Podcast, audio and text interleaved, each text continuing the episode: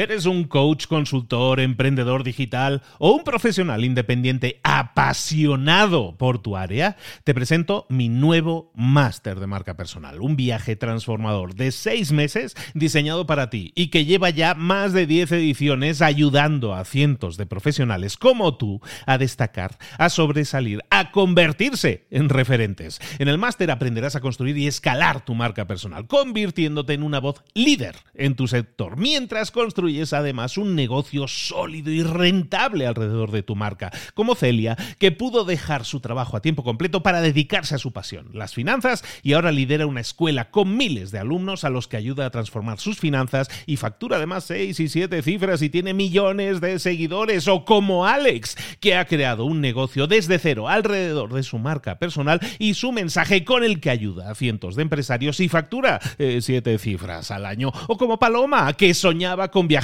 por el mundo y que ahora vive como nómada digital con cientos de miles de seguidores y más de 17.000 alumnos. Gracias al máster, su sueño pasó de ser una idea a una realidad rentable y reconocida.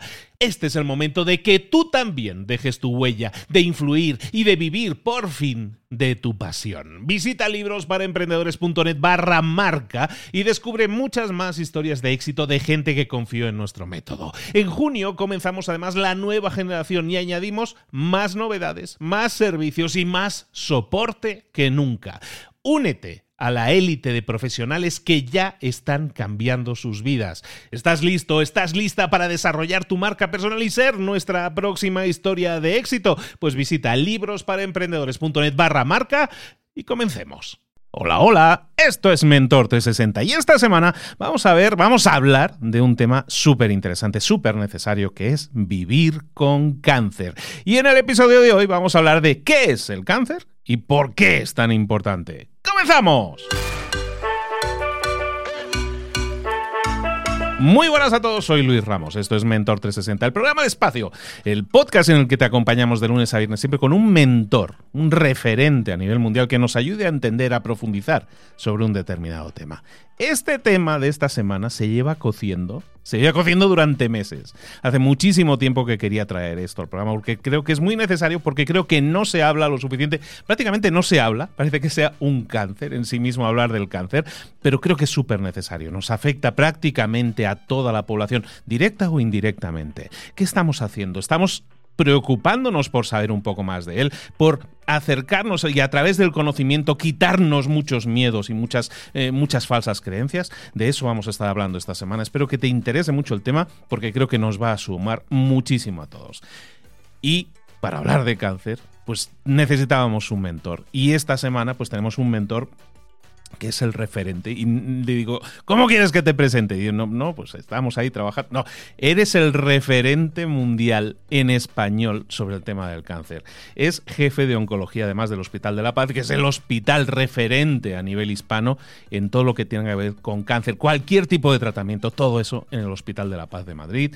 Y está con nosotros y va a estar toda esta semana con nosotros Javier de Doctor Javier de Castro. ¿Cómo te tengo que decir? ¿Javier o doctor? ¿Cómo, te, cómo me dirijo hacia usted, doctor? Por favor, Javier Luis. Es para mí un placer estar aquí y desde luego eh, hablar de doctor yo creo que es ya generar una distancia que, que no queremos ni con contigo menos y con nuestros pacientes también. Yo te llamo, yo te llamo Javier siempre directamente, pero Javier, el, tema del cáncer que nos ocupa esta semana, que es tu pasión, evidentemente, es tu trabajo y es algo que te apasiona. Tienes un libro, tienes un libro editado con Planeta también que se llama así Cáncer, Manual de Supervivencia, eh, que también es un referente sobre ese tema, sobre todo para el que lo pueda padecer y que sepa muy bien a qué se está enfrentando, pero yo creo que también a nivel familiar, porque evidentemente el cáncer ataca a toda una familia aunque haya un paciente, ¿no? Exactamente. Yo escribí este libro, bueno, pues eh, por presión de amigos comunes que tenemos, que tienes que poner tu experiencia en, conocimiento de todo el mundo, compartirla.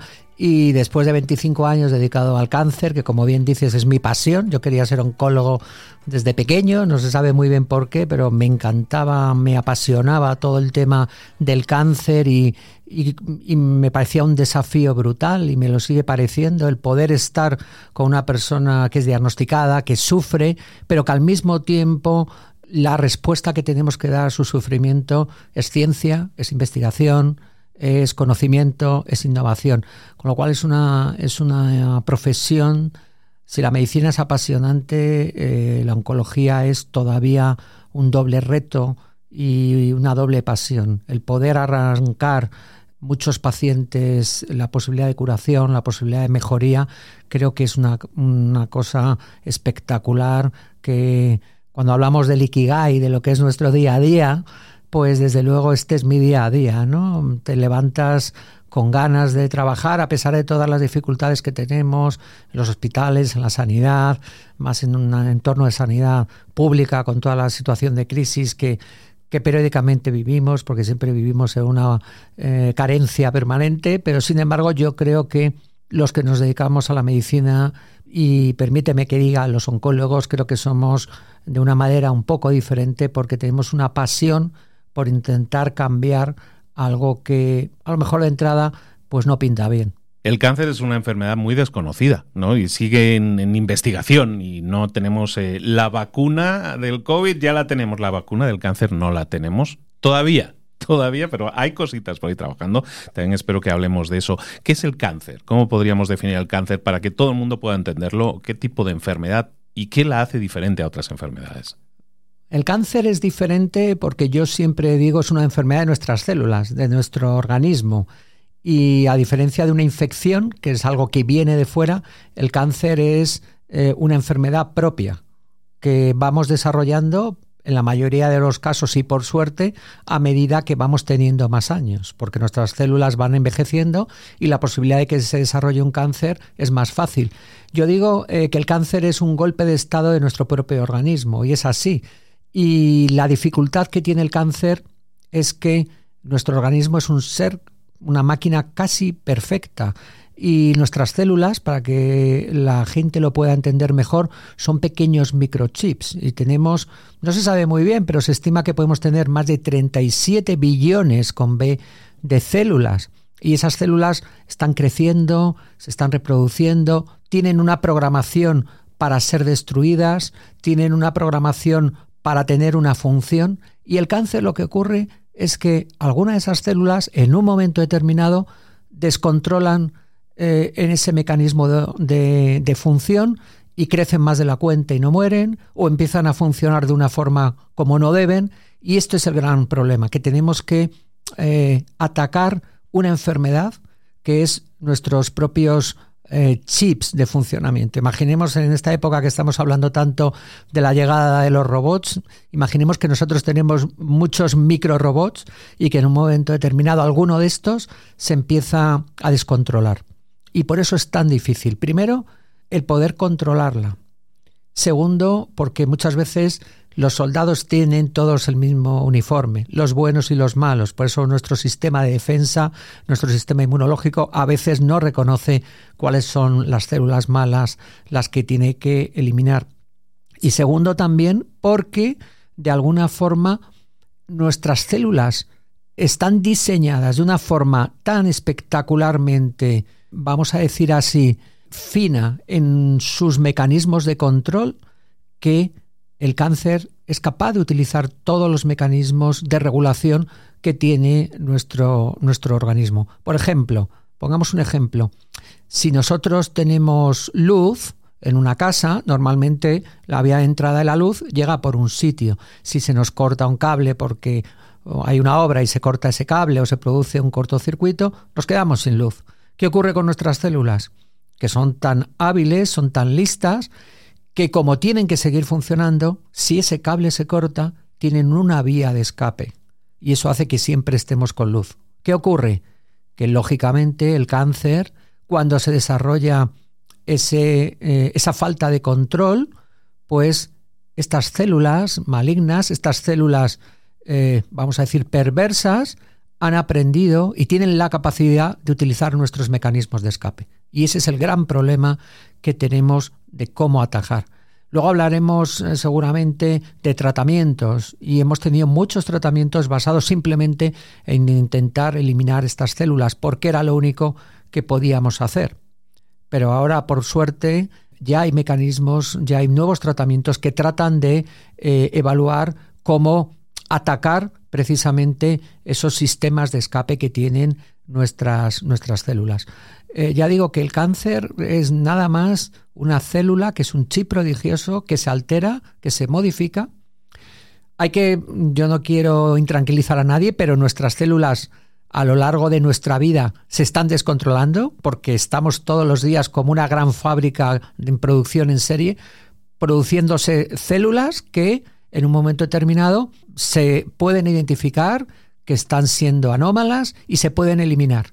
Y tenemos mecanismos de control para eliminar esas células que se están intentando, vamos a decir así, salir del tiesto. Pero, por desgracia, hay veces que estos mecanismos de control no son suficientes y se produce, en este caso, el cáncer.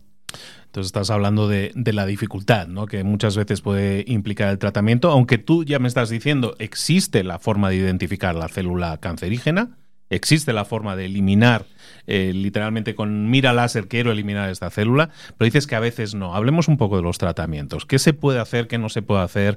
Eh, hay tratamientos eh, que muy visuales que la gente tiene mucho en la cabeza de tratar el cáncer implica ser súper agresivos con el cuerpo para que eso suceda. ¿Esa es la manera en que tenemos que tratar el, contra el cáncer? Bueno, durante muchos años hemos sabido que la mejor forma de atajar el cáncer era extirparlo y de ahí la cirugía. Y la cirugía sigue siendo un arma absolutamente imprescindible para el control del cáncer. El problema es que hay veces que, por desgracia, el cáncer ya no se puede quitar completamente con, con un acto quirúrgico y entonces necesitamos otro tipo de tratamientos.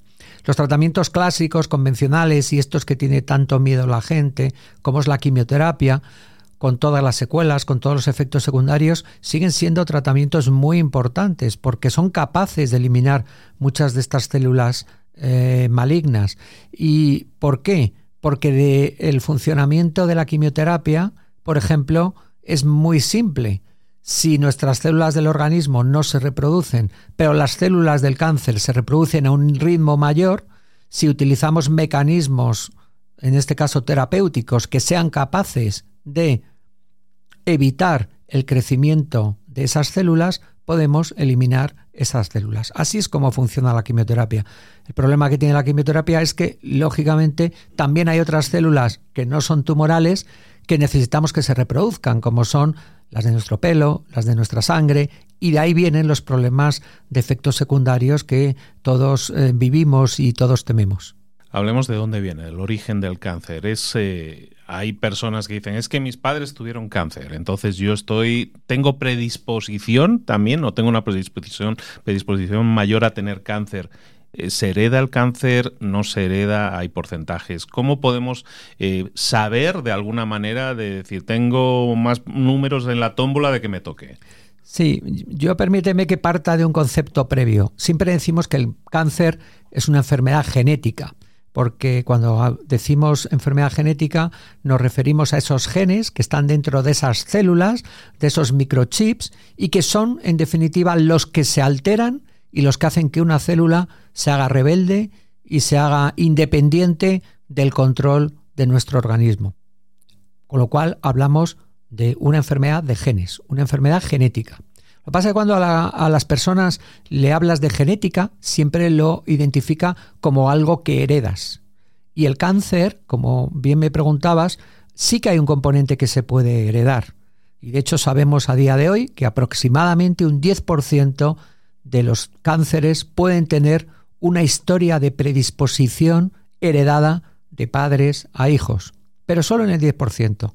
Y lo que suele ocurrir en estos casos es que ya desde el componente familiar, desde los padres, ya se producen esas células alteradas, esos genes alterados que son los que se transmiten y hacen que se pueda eh, producir con mayor facilidad un cáncer.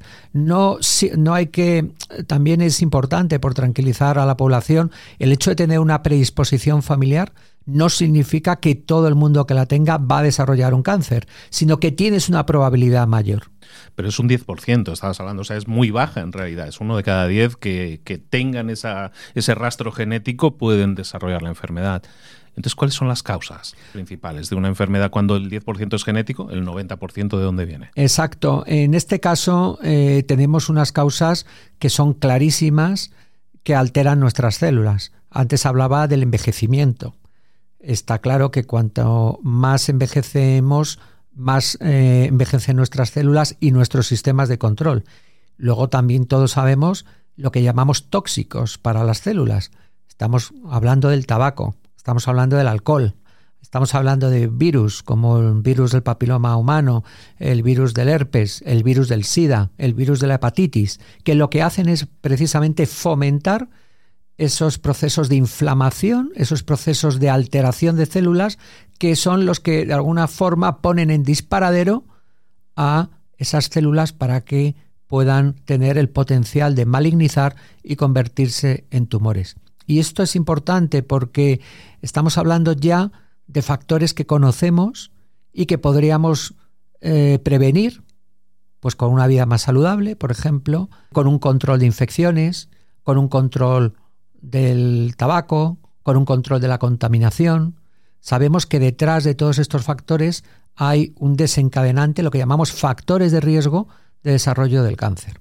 Otros todavía no los conocemos y por eso es tan importante seguir investigando por qué se pueden producir estos eh, tipos de cáncer que a día de hoy todavía no sabemos sus causas. Pero desde luego muchas, muchas, desde luego sí que las empezamos a conocer. Estamos hablando con Javier de Castro, jefe de oncología del Hospital de la Paz y referente en temas de cáncer, que tiene que estar esta semana con nosotros obligatoriamente para darnos mucha luz. Hablabas de, posibles causas y, decías el tabaco, una de ellas. Y luego te encuentras con personas que dicen, pues yo he fumado toda mi vida como un carretero y nunca he tenido problemas. Y a lo mejor el otro que llevaba la vida sana y se ha cuidado y, no comía ni tal, o sea, se ha cuidado alto y, le viene esto del cáncer. Y dicen, esta lotería no me gusta. ¿Cómo funciona esto? Pues sí, realmente es así. O sea, sabemos, yo que me dedico especialmente a cáncer de pulmón, el tabaco está detrás del 80% de cánceres de pulmón pero el otro 20% no tiene una relación con el tabaco. Hay gente que no ha fumado nunca y es muy frustrante eh, cuando le dices que tiene un cáncer de este tipo. Además, eh, son cánceres, por ejemplo, el de pulmón o, los, o todos los que se asocian al tabaco, que afectan a la vía respiratoria, a la vía digestiva alta, a, al área de la boca, al área de la laringe, faringe, pues este tipo de cánceres tiene un estigma. Parece que la persona se lo ha ganado, entre comillas, por el consumo que ha hecho de, tabaco. Y al revés ocurre, ¿no? Gente que dice, mi abuelo murió de 95 años y fumaba, con 95 años y fumaba una cajetilla todos los días. Es cierto, pero eso no quita para saber que quien tiene hábitos de riesgo tiene mayor probabilidad de desarrollar eh, un cáncer. Y posiblemente esta persona que fumó mucho y no tuvo, no desarrolló un cáncer, sea al revés, que tenga algunos mecanismos de protección o de eliminación de esos tóxicos que lleva el tabaco. El tabaco lleva más de 200 tóxicos identificados, pues que esos mecanismos de protección le están de alguna forma evitando que a pesar de tener durante muchos años un consumo de un tóxico que causaría un problema, pues realmente está ocurriendo todo lo contrario, está protegido, con lo cual también estos mecanismos de protección son muy importantes que sean estudiados. Y fíjate que aquí, ahora que hablamos tanto de diferencias de género, por ejemplo, sabemos que si hablamos de tabaco o de alcohol, posiblemente la protección del sexo femenino es inferior a la del sexo masculino. ¿Esto qué significa? Que una mujer fumando menos carga tabáquica, menos tiempo y menos cantidad, puede tener más riesgo de desarrollar enfermedades relacionadas con el tabaco como el cáncer que un varón. Posiblemente porque los mecanismos de protección y de eliminación de tóxicos pueden ser más débiles en la mujer. Por lo cual es muy importante también, ahora como, como te decía, que hablamos tanto de eh, las diferencias de género, también centrarnos en esto, en que posiblemente hombre y mujer tengan características diferenciales que también deban ser abordadas de forma diferencial a la hora de la prevención y de la protección. ¿Cuántas personas podemos considerar en, en, promedio de cada 100 o de cada 100.000 habitantes? ¿Cuál es la unidad de medida que podemos tener para saber cuánta gente tiene cáncer?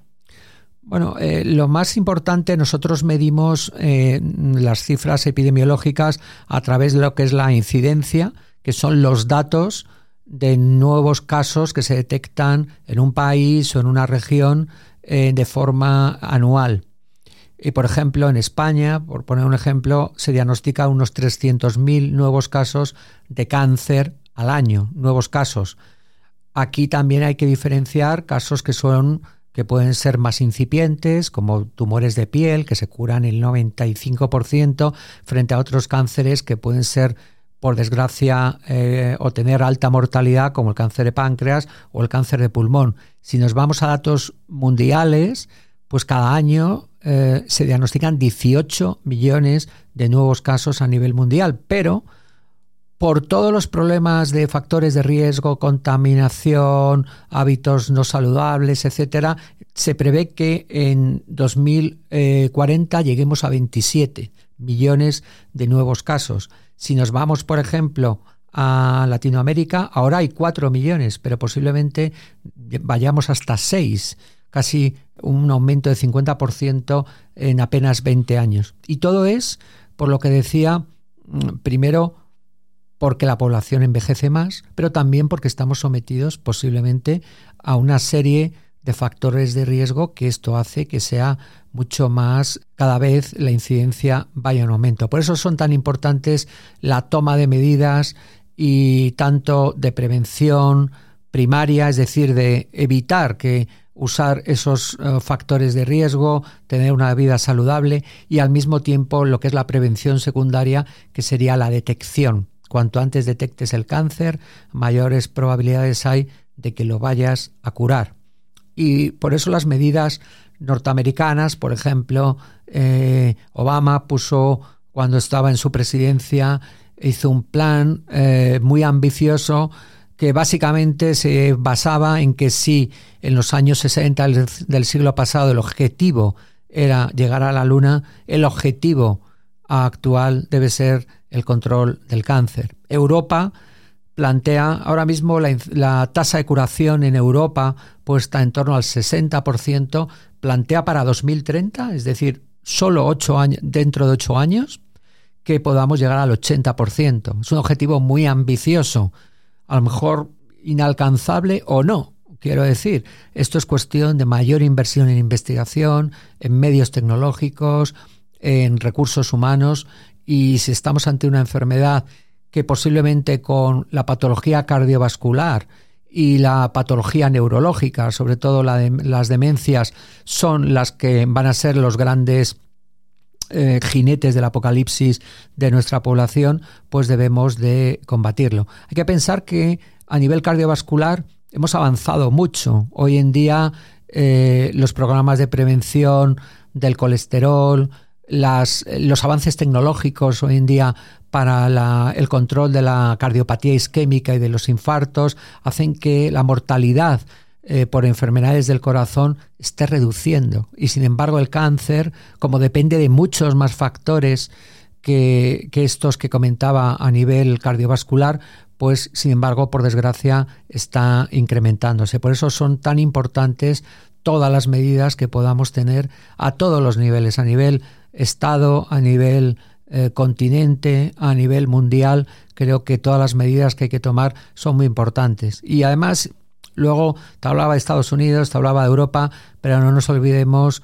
de los países emergentes, no nos olvidemos del tercer mundo, donde todas estas medidas de tabaquismo están olvidadas, donde el control, por ejemplo, de infecciones tan importantes como el SIDA, pues eh, no están controladas como puede estar en el mundo occidental y esto hace que eh, la contaminación, por ejemplo, sabemos que hay eh, países asiáticos donde la contaminación es, el principal problema, pues desde luego sea un problema que va más allá del el primer o el segundo o el tercer mundo. Es un problema de toda nuestra población, es un problema del ser humano que tenemos que intentar entre todos combatir.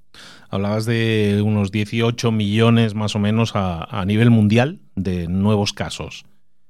¿Cuál es el porcentaje de mortalidad que tenemos actualmente?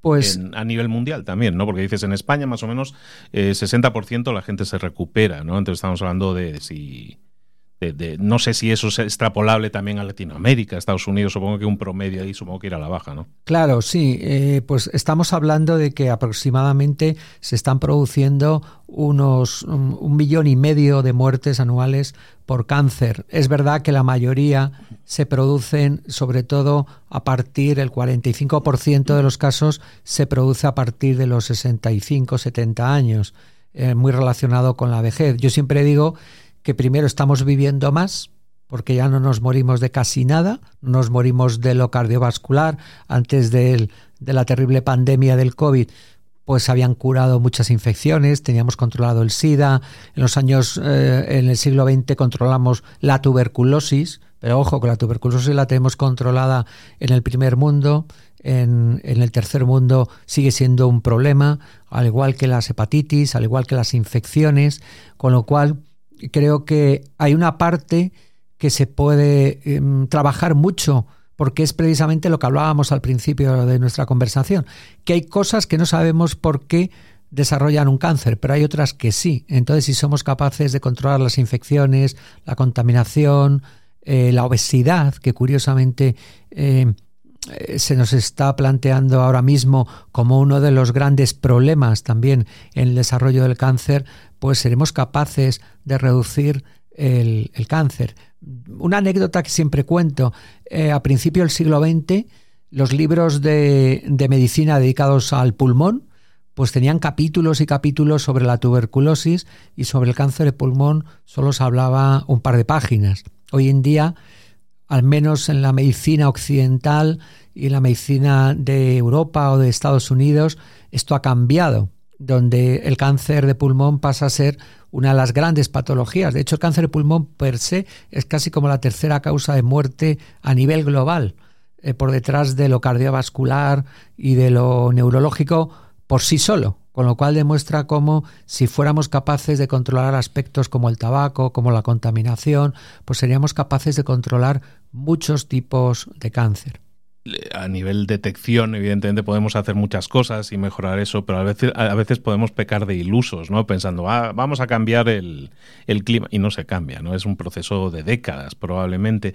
En lo paliativo, en lo paliativo, ¿qué es lo que podemos considerar que haya habido avances y que, y que nos lleve a pensar que, como tú estabas diciendo, vamos a pasar de un 60% de porcentaje de éxito a un 80%? ¿Por qué? Eh, yo veo enfermedades, COVID, no, que tenemos todos en la mente. El COVID en dos años teníamos la vacuna. ¿Y qué pasa con el cáncer? ¿Por qué el cáncer eh, es tan elusivo a la hora de, de, ser erradicado o incluso detectado? ¿no? Oye, hay un, para el COVID hay una pruebita que te metes el palito en la nariz y la detecta. En el cáncer no. Yo creo que aquí, como comentaba al principio, es muy complicado una enfermedad que a veces nace microscópicamente de un grupo de células en medio de ese bosque de billones de células que tenemos en nuestro organismo. Pero estamos avanzando mucho y aquí de nuevo la investigación y la tecnología es fundamental y posiblemente en apenas los próximos cinco años, yo no me voy mucho más lejos, seremos capaces de detectar en nuestra propia sangre con un análisis de sangre simplemente un cáncer incipiente. Esto suena muy, muy sensacionalista, pero se va a poder hacer por ese avance tecnológico. Es un poco lo que posiblemente nos vaya a cambiar, nos vaya a cambiar un poco el, el futuro. La detección precoz y a lo mejor mm, un poco más difícil será... ¿Existirá la vacuna? ¿Existirá algún día la vacuna que te la aplicas si ya no tienes cáncer? La vacuna es que existen ya vacunas muy, eh, muy eficaces para eh, ciertos tipos de cáncer, pero el problema que hay es que el cáncer es el gran Houdini, es el gran Em, disfrazador, vamos a decir así, que puede cambiar sus caras en algún momento. Y esto hace que la vacuna que sirve en un momento determinado deje de servir. Haciendo la similitud con, con la COVID que comentábamos, las vacunas que hemos recibido y que han sido tan importantes están basadas en una proteína, que es la proteína S de la cápsula del virus, un COVID pero en el caso del cáncer es que no hay una proteína S, hay muchas proteínas S. Entonces utilizar una vacuna puede ser útil, pero lo que nos puede ocurrir es que mm, no sea suficiente. y ese es el gran reto, pero yo soy tremendamente optimista porque creo que igual que el mundo ha cambiado tecnológicamente tanto en los últimos 20 años, sobre todo a nivel digital, a nivel de la computación de datos, posiblemente también esto se va a poder incorporar a la detección precoz y a un mejor tratamiento del cáncer. Y esto, por eso sí que somos optimistas en que posiblemente los próximos 10 años van a ser muy importantes. Y además me gustaría resaltar una cosa. Muchos de estos avances que estamos viviendo, que hemos conocido, como te comentaba, que el cáncer es una enfermedad genética, que es una alteración de nuestros genes, ahora tenemos fármacos que pueden utilizarse y atacar esos genes que se han alterado. Pero esos genes se identificaron hace apenas 30 años. Es decir, que hemos necesitado la investigación básica durante 20, 30 años para que esa investigación nos devuelva resultados que podamos ofrecer a nuestros pacientes en nuestro día a día. Con lo cual hay que ser prudente en el sentido de que la investigación es fundamental, pero la investigación tiene sus tiempos. Por desgracia, va todo lo rápido que que quiere, pero no que puede. Y mm, de una investigación en laboratorio, de una investigación en modelos animales, hasta llegar al ser humano y ser eficaz, eh, pasa tiempo. Ah, muchas veces se dice, y perdón un poco por, por la frivolidad, pero que el cáncer se cura muy bien en ratones. Y es cierto, en un modelo de ratón desarrollas un tumor, lo tratas, lo ves, lo eliminas, pero esto cuando hemos tenido ya muchas experiencias, que teníamos muchas expectativas en muchos eh, posibles tratamientos y cuando hemos llegado al ser humano, estos tratamientos que habían funcionado también experimentalmente han fallado.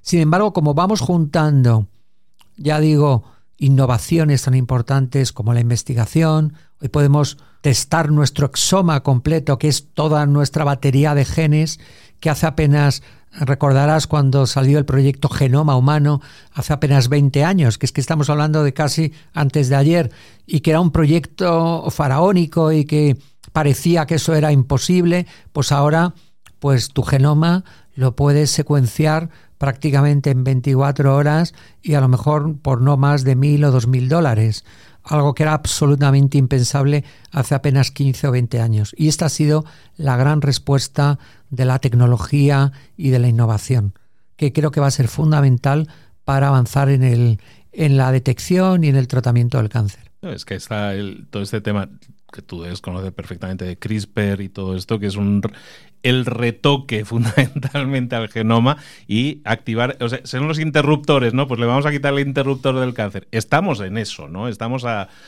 unos años probablemente de detectar el, el, gen que podemos desactivar después mediante tecnología y luego sí tener esa vacuna de alguna forma. ¿no? Yo estaba leyendo sobre, sobre el tema de, em, de enfermedades mentales en los cuales ya se estaba aplicando este cambio de genoma a través de vacuna yo creo que es esperable que esto en los próximos años tengamos muy buenas noticias. Eh, seguramente, como decíamos al principio, es, nos han llevado décadas conocer cómo funcionaba este gran chip, que es la célula, que es la base de la vida, y ahora estamos aprendiendo cómo manejar esos interruptores que el cáncer decidió dejar, por desgracia, permanentemente conectados y cómo ser capaces de desconectarlos, moverlos, encenderlos y apagarlos, porque ahí viene el gran problema que comentamos, volvemos un poco a la pregunta al principio, ¿por qué es tan difícil?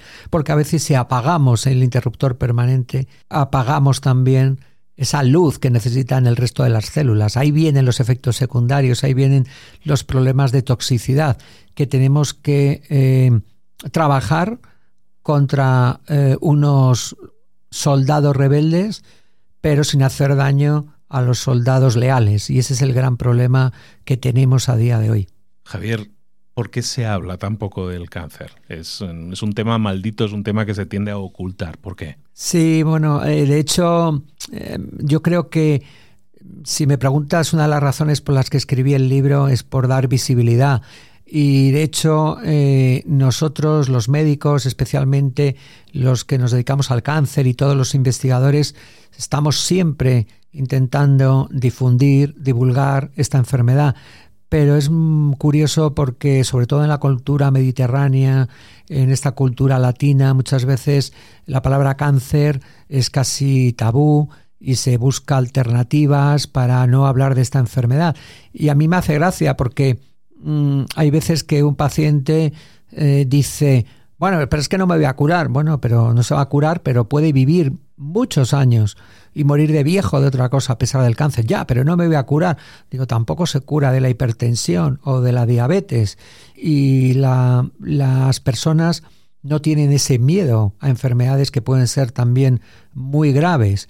Y quizá desde luego tiene una mala propaganda muy bien merecida y muy bien ganada, porque evidentemente el cáncer, como hemos comentado, sigue siendo un gran problema, sigue cambiando la vida para mal a muchas personas, sigue produciendo la muerte de muchas personas, pero tenemos la suerte de que esto, ahora que se habla tantos de curvas y de tendencias, estamos cambiando la tendencia y estamos empezando a ver que tener un cáncer metastásico, diseminado, no es sinónimo de muerte. La gente puede convivir con la enfermedad durante muchos años.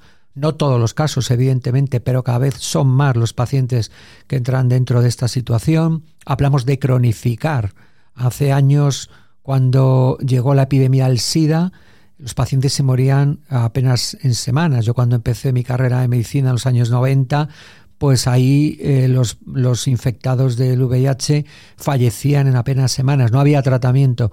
Hoy una persona con una infección VIH tiene una expectativa de vida similar a la de la población normal, con lo cual este es nuestro objetivo, intentar curar y si no mantener el mayor tiempo posible, con lo cual no hay que tener miedo a hablar de cáncer, creo que es fundamental todas las personas que lo sufren, que lo padecen y que lo visibilizan, lo normalizan, se habla, yo digo en mi libro, que a veces se habla del cáncer como luchar contra el cáncer, la batalla contra el cáncer, y yo digo que los pacientes se sienten como esos, esos soldados que van a la batalla sabiendo que no van a volver a, su casa.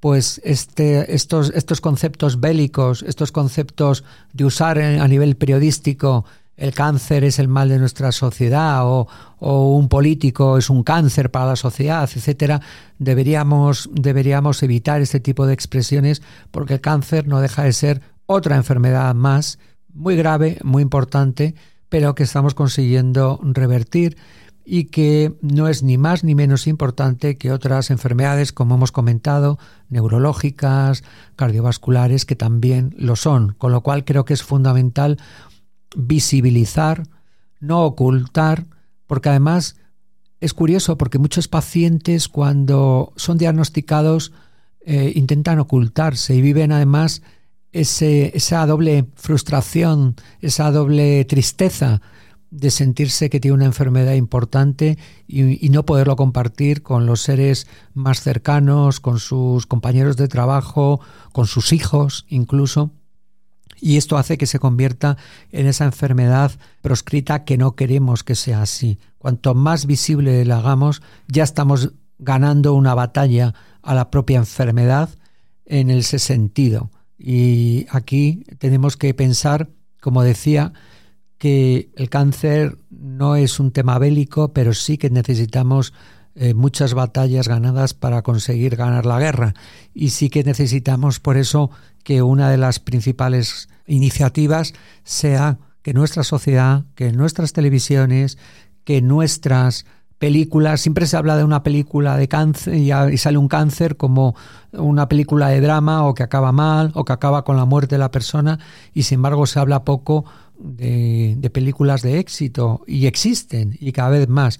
Creo que es muy importante sobre todo que estas personas famosas, conocidas para, para la población, para la sociedad, puedan visibilizar y puedan mostrar esa cara amable de que es una enfermedad que se puede tratar como otras. Toda esta semana va a estar con nosotros eh, el doctor Javier de Castro. Javier va a estar con nosotros toda esta semana, ya está aquí hablándonos de cáncer para darle esa visibilidad que ahora estaba reclamando. Y recordad esto, lo hemos estado comentando hoy más gente de la que contrae cáncer se salva de la que se muere. Eso ya es así.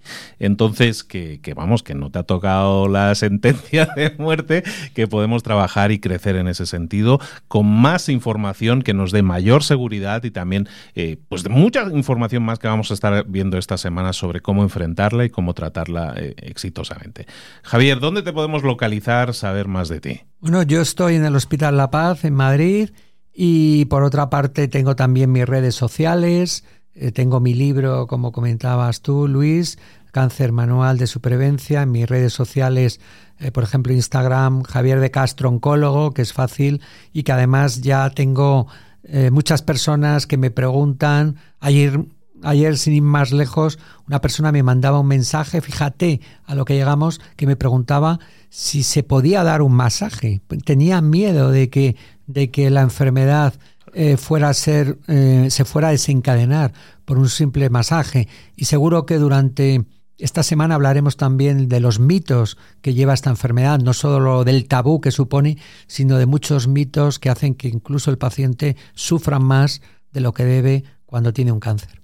Toda esta semana lo vamos a ver y bueno, no nos dejes en ascuas. Se puede, se puede dar el masaje, ¿verdad? Se puede dar el masaje. Así se lo dije a la, así se lo dije a la paciente que además es una persona que nos ayuda mucho en redes sociales precisamente para visibilizar esta enfermedad. Toda esta semana la visibilidad se la vamos a dar aquí en Mentor 360. Espero que te interese, de hecho sé que te interesa informarte y saber mucho más y lo vamos a intentar aquí dándole visibilidad a todo lo que es el tema del cáncer. No se trata de morir de cáncer, se trata de vivir con el cáncer y cuanto más sepamos de eso, mejor va a ser nuestra calidad de vida. Javier, muchísimas gracias, te espero aquí mañana. Muchísimas gracias, un placer Luis.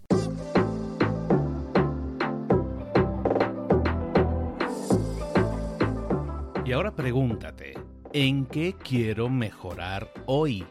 No intentes hacerlo todo de golpe, todo en un día. Piensa, ¿cuál es el primer paso que puedes dar ahora mismo? En este momento, quizás. A lo mejor te lleva dos minutos hacerlo. Si es así, ¿por qué no empezar a hacerlo ahora? ¿Por qué no empezar a hacerlo ya, en este momento?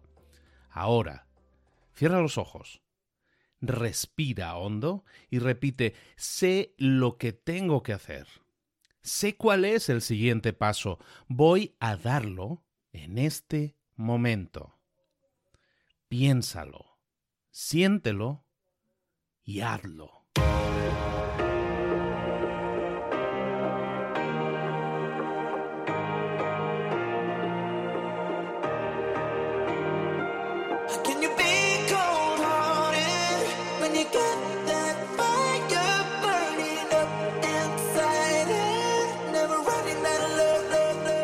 Muchas cosas de las que hemos visto hoy ya las sabes. La mayoría del conocimiento que compartimos aquí ya lo sabes. Sabemos lo que tenemos que hacer, sabemos lo que tenemos que evitar, lo que no tenemos que hacer, todo eso ya lo sabes. El único problema es que no lo ponemos en práctica, no pasamos a la acción y es ahí donde te necesito a ti y a tu compromiso. Si una sola de las ideas que hemos comentado hoy resuena en ti, te llama a ponerla en práctica, entonces, define el paso más pequeño posible, el gesto más mínimo, y hazlo ahora mismo.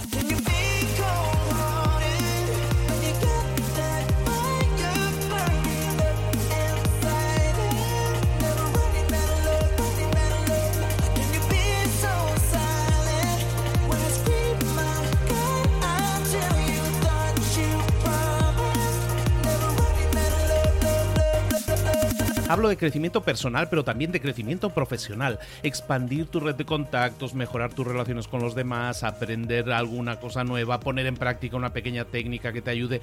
Todo suma, pero solo suma si lo pones en práctica. No si piensas en ponerlo en práctica. Pensar en ponerlo en práctica no sirve, tienes que ponerlo en práctica, pasar a la acción.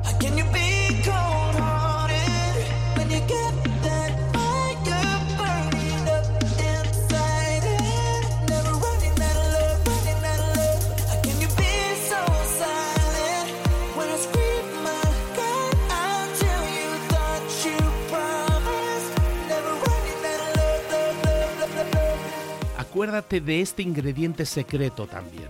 El ingrediente secreto es la actitud.